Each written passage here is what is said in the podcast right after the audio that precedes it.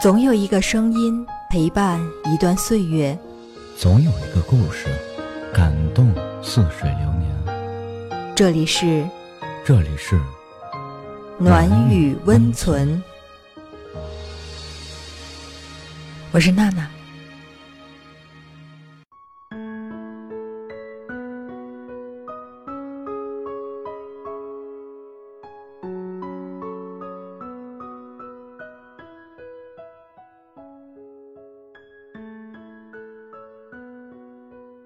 还没睡吗？讲故事给你听。我的朋友小象最近一直在和我抱怨，语气无奈又惆怅。他说：“我感觉现在的生活好没意思，既枯燥又单调，没劲儿透了。”你的生活怎么就没意思了？我有些纳闷儿。小象是一家公司的白领，工作并不算繁重。要处理的事物虽多，但都是合理的安排。比起那些累死累活的人，小象已经算很好的了。可他偏偏不喜欢目前的状态，甚至觉得每天上班打卡的工作非常无聊。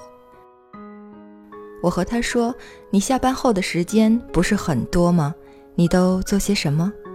小象说：“还能做什么？不过是挤地铁、赶公交回家。”到家里吃饭，做点家务，洗完澡也蛮晚的了。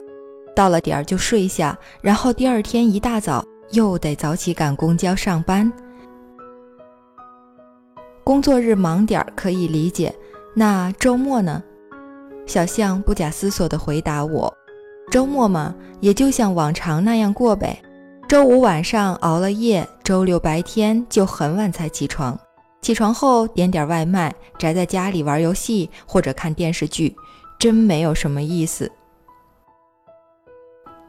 看着小象那张闷闷不乐的苦脸，我不由得叹了口气，对他说：“这样看来，你的生活的确很没意思。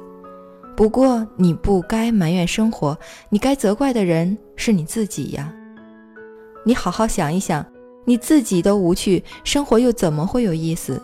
如果你不想再继续过这样无趣乏味的生活，那么你就尝试改变，努力让生活变成你喜欢的样子吧。生活不可能一马平川，它既有晴空，亦有风雨。哪怕你走在一条平坦开阔的大道上，也可能偶尔会拐进弯路，走进泥泞不堪的小道。我也曾度过一段非常无聊的时光，那时我总是待在家里，哪儿也不去，成天就知道追剧和玩游戏，可以说非常颓废了。我自己也感受到了那种生活的没劲，就像是落入捕网中的鱼一样，被生活消耗掉了力气，无法跳回辽阔浩瀚的大海里去。直到有一天，我在朋友圈看到朋友唐玲的动态。那阵子，他刚从公司辞职，没有很快就找工作，而是给自己放了一个假，在东南亚各国来了一场说走就走的旅行。光是看着那些他发在朋友圈里的照片，我就感到了非常兴奋。唐玲回国后，我和他聊了一次，原来他之前也觉得不快乐，生活如同一潭死水，没有生气。为了结束那种沉闷不堪的日子，他选择出去走走，通过旅行的方式重拾往日的快乐。我将自己的烦闷心事告诉他，他微笑着说：“你也有选择的自由啊！如果你对眼下的生活不太满意，那就勇敢跳出舒适区，努力提升自己，尝试做出改变。无趣的不是生活本身，而是你自己。”听完他那番话，我恍然大悟：诉苦抱怨是无用的，你得改变生活方式，才能过上自己喜欢的生活。在那之后，我不再消沉颓废，我有时待在家里，安静地看书、写稿、录音，按时去上舞蹈课，有时也四处旅行，去看一看那更加辽阔美好的世界。我发现看书能充实自己，让内心丰富而平静。最直接的收获便是写稿时语言词汇信手拈来。舞蹈课能让自己更加健康，保持体重。最重要的是，每次跳完舞的大汗淋漓，会让全身舒畅、轻松愉悦。我还交了一些好朋友，他们的生活都算得上是有滋有味、精彩纷呈。他们有的在学瑜伽、茶艺和手绘，有的喜欢登山、游泳、骑行，有的热爱摄影、美食和音乐。我常常在周末和他们一起逛街、吃饭、聊天、看电影。和他们待在一起的时光充实有趣，我也变得更加开朗愉悦。然后我发现，其实他们的生活也没什么特别的。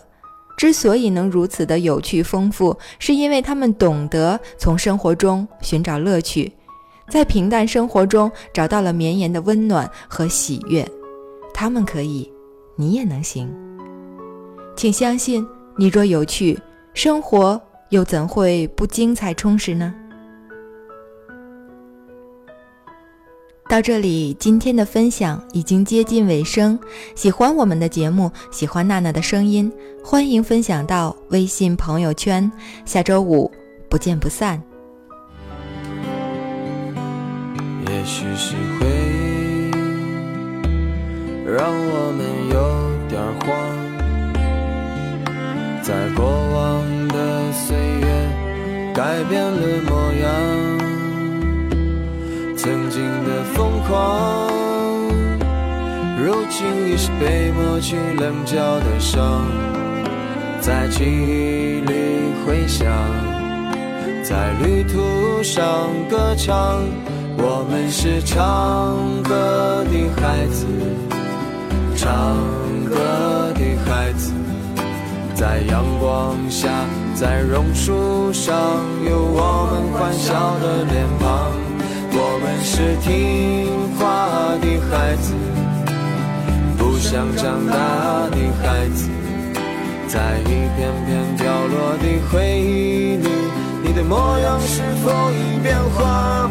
我们是唱歌的孩子，唱歌的孩子。在夕阳下，我们歌唱，只为那最美的晚霞。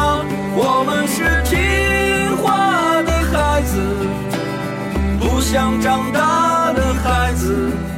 在晚风中，